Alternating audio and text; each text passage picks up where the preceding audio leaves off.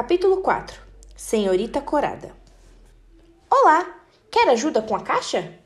Perguntou Matilda da entrada da garagem da senhorita Corada. Ah, obrigada, querida, respondeu a velhinha, e Matilda segurou um dos lados da caixa.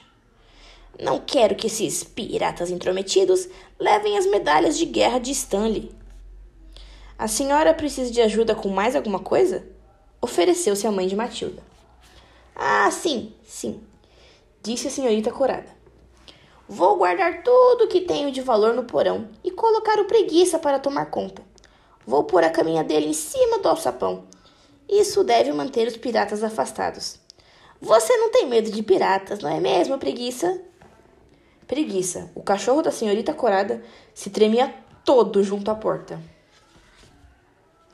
Matilda e sua mãe passaram toda a hora seguinte carregando coisas para o porão da senhorita Corada.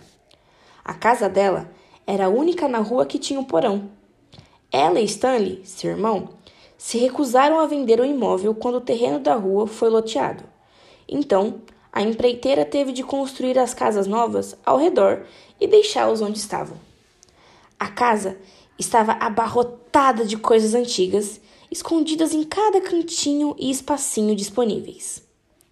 Debaixo da cama havia uma mala com a maior quantidade de nota de 10 cruzados que Matilda já tinha visto na vida. Na penteadeira estava uma caixa de joias transbordando de correntes de ouro, anéis e pulseiras cravejadas de safiras e rubis. Em uma chaleira no beiral da janela da cozinha ficou um lindo relógio de prata com uma corrente na qual estavam pendurados alguns medalhões menores.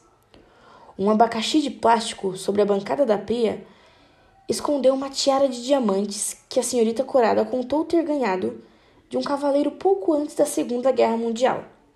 Ela disse que a usava de vez em quando, enquanto ouvia seu gramofone. Quando tudo foi guardado no porão, ela fechou o açapão e trancou com um cadeado. Matilda então a ajudou a arrastar um tapete para escondê-lo e colocar a caminha e a tigela de comida de preguiça em cima da entrada do porão. Do cachorro, porém, não havia nem sinal. Tenho certeza de que logo, logo ele aparece, disse a senhorita Corada. E agora, que tal um chazinho? E um refrigerante para a menina Matilda? Seria ótimo, respondeu a mãe de Matilda. E um pedacinho de bolo? Ofereceu a velhinha. Ah, não, obrigada. Nós ainda não jantamos e comer doce agora iria estragar o apetite de Tilda. Matilda olhou ao redor da sala vazia, mais do que tentada a comer um pedaço de bolo, enquanto a senhorita Corada preparava as coisas na cozinha. A velhinha, então, apareceu de novo e atravessou, apressada, a sala de jantar na direção de um armário preso na parede. A chaleira já está no fogo.